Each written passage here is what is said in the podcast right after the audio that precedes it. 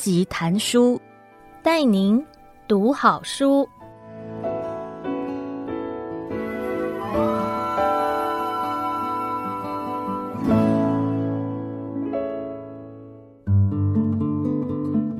你好，欢迎收听由爱播听书 FM 制作的书斋音频编辑谈书，我是马可贝罗文化的编辑品轩。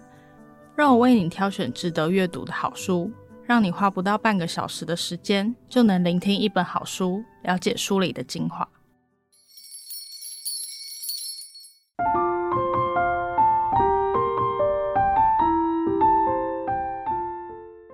这一次，我要和你分享的是一本温馨的德日小说《领带大叔》。你是不是有时候会觉得与世界格格不入呢？这故事的两位主角也有着同样的想法。一位阻绝所有外界事物，只把自己关在房间的男子，在鼓起勇气踏出家门后，看见在附近的公园长椅上坐着一位穿着笔挺西装、打着领带的中年男子。他发现那位领带大叔朝九晚六，周休二日，从没有一天迟到。他为什么坐在那里？为什么穿着衬衫？为何哭泣？他坐在长椅上时，内心在想些什么呢？两个在社会边缘的人就这样在一张长椅上相遇了。他们被周遭事物所疏离，并疲于应付满是竞争、令人痛苦的社会。失落的心情使他们将自己封闭，却愿意在陌生的对方面前一字一句吐露自己的过往，把故事交给对方。他们是彼此的镜子，透过凝视。提问、对话，他们剖析自我，也更加了解对方。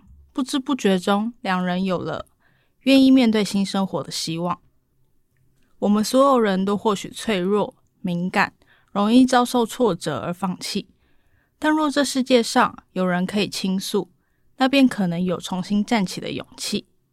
希望这本书能够在寒冬带给你一些温暖。《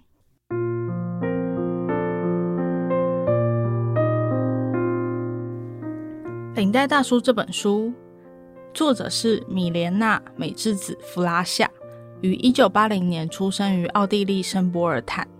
他的父亲是奥地利人，母亲为日本人。在两种文化的熏陶中长大的他，写出了如此温暖的小说。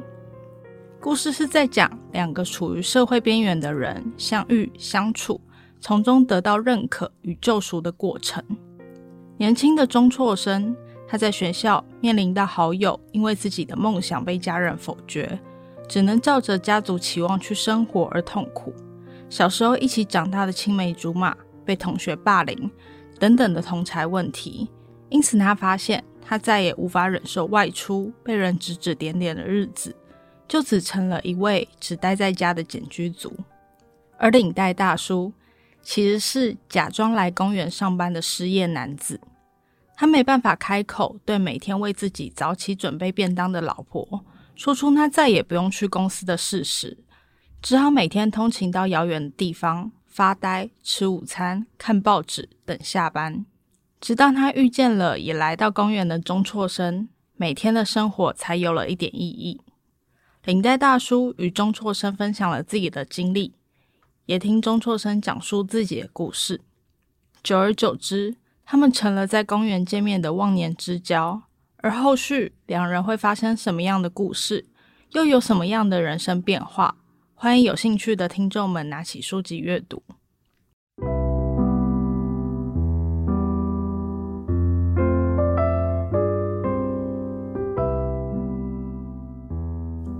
接下来，我挑几个书中我很喜欢的句子与大家分享。中辍生看见学校有位转学生。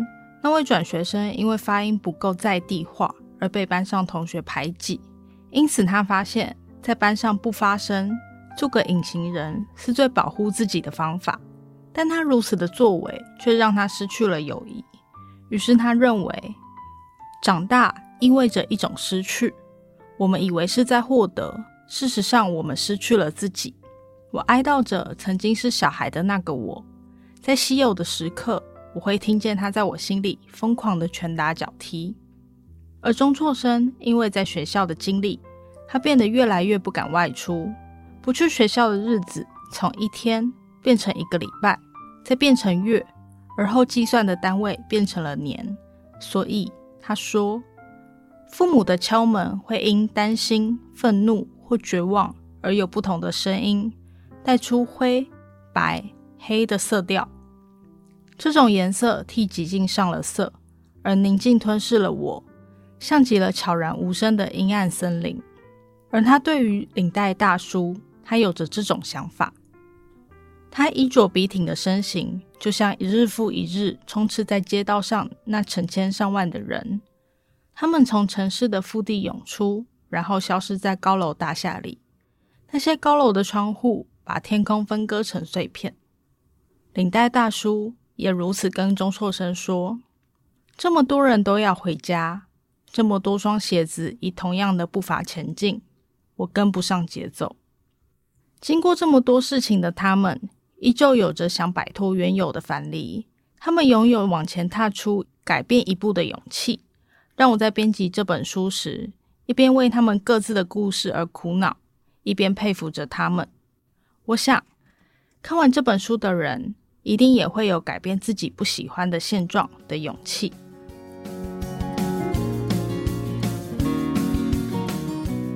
这本荣获阿尔法文学奖、尤吉里奥学生文学奖。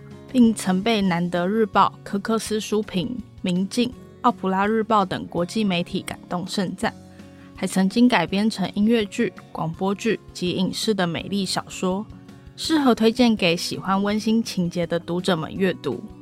尤其是现在这微凉却要迎来春天的季节，非常适合拿起这本中短篇小说来看。我是马可贝罗文化的编辑品轩，祝各位新的一年平安顺心。希望下次还有机会为大家说书。编辑谈书，谢谢你的收听，我们下次见。